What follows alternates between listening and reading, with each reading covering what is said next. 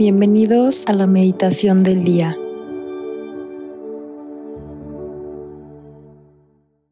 En el nombre del Padre, del Hijo y del Espíritu Santo. Amén. Ven Espíritu Santo, llena los corazones de tus fieles y enciende en ellos el fuego de tu amor. Envía Señor tu Espíritu Creador y renueva la faz de la tierra. Oh Dios, que has iluminado a tus hijos con la luz del Espíritu Santo Haznos dóciles a sus inspiraciones para gozar siempre del bien y gozar de su consuelo. Por Cristo nuestro Señor. Amén. El día de hoy vamos a meditar en el Evangelio según San Marcos, el capítulo 6, del primer versículo al 6. En aquel tiempo fue Jesús a su pueblo acompañado de sus discípulos. Cuando llegó el sábado, empezó a enseñar en la sinagoga. La multitud que lo oía se preguntaba asombrada, ¿de dónde saca todo eso? ¿Qué sabiduría es esa que le han enseñado? ¿Y esos milagros de sus manos? ¿No es este el carpintero, el hijo de María, hermano de Santiago y José, Judas y Simón? ¿Y sus hermanas no viven con nosotros aquí? Y esto les resultaba escandaloso. Jesús les decía, no desprecian a un profeta más que en su tierra, entre sus parientes y en su casa. No pudo hacer allí ningún milagro, solo curó a algunos enfermos imponiéndoles las manos, y se extrañó de su falta de fe y recorría los pueblos de alrededor enseñando. Palabra del Señor, gloria a ti, Señor Jesús. Para este Evangelio, quiero que te imagines que estás en esa sinagoga. Métete entre la multitud. Ábrete un espacio para ver a Jesús. Escucha sus palabras y la autoridad y la belleza con la que predica. Porque hoy quiero invitarte a que sea un día para recordar quién es Dios y sobre todo quién es en tu vida.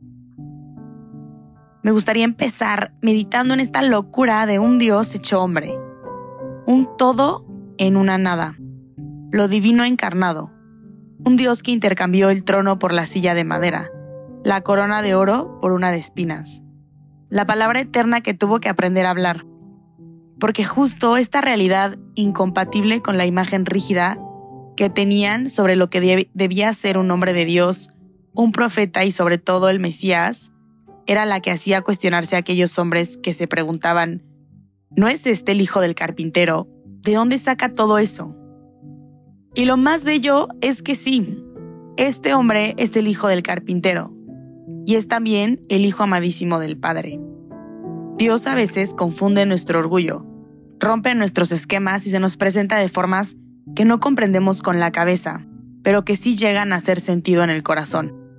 ¿Cuántas veces en nuestra rigidez no reconocemos a Dios por tratar de encerrarlo en un esquema que se queda corto comparado con su grandeza? Por eso quiero que te preguntes, hoy, ¿cómo se presenta este Dios, 100% Dios, 100% hombre, en mi vida?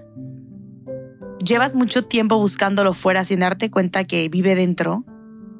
¿O lo has buscado tan alto que lo has dejado de ver en el que habita contigo, en el de al lado, en tu realidad, en tu día a día, porque tocamos a Dios todos los días sin saberlo. Pregúntate cómo se te ha presentado. Quizás está rompiendo tus esquemas para que veas más, para que recibas más, para que te dejes amar más.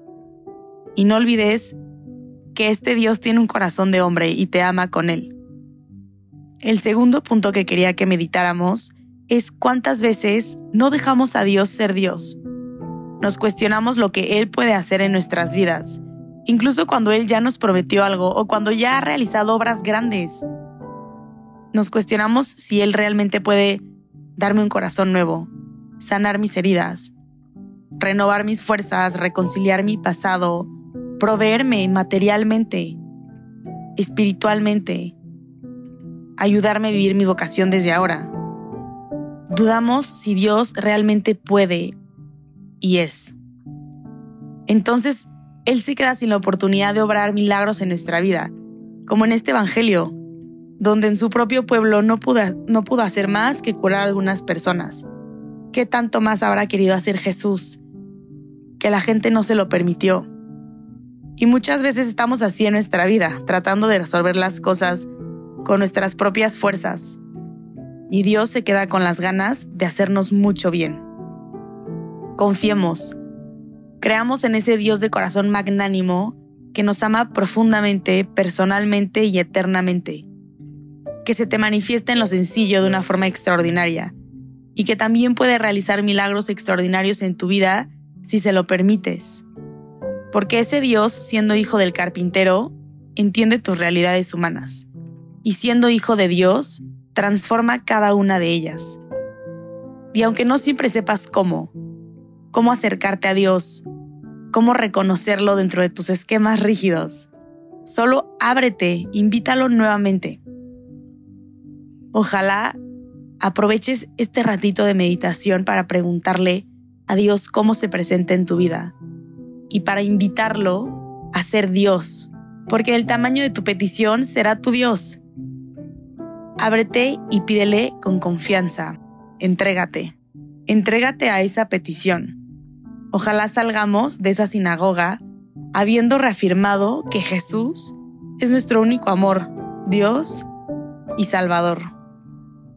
Y que con alegría, cuando nos pregunten, ¿no es este hijo del carpintero? podamos decir sí y también es hijo de Dios.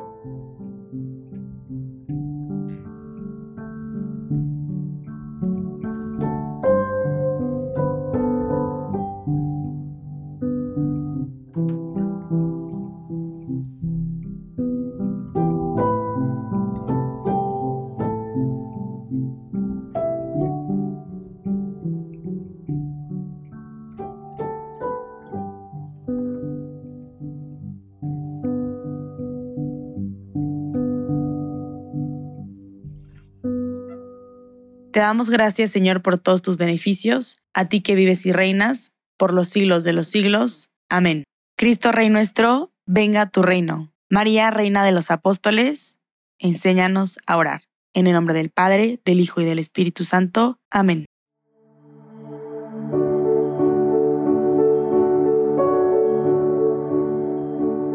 Deja que Jesús camine contigo en este día. Nos escuchamos mañana.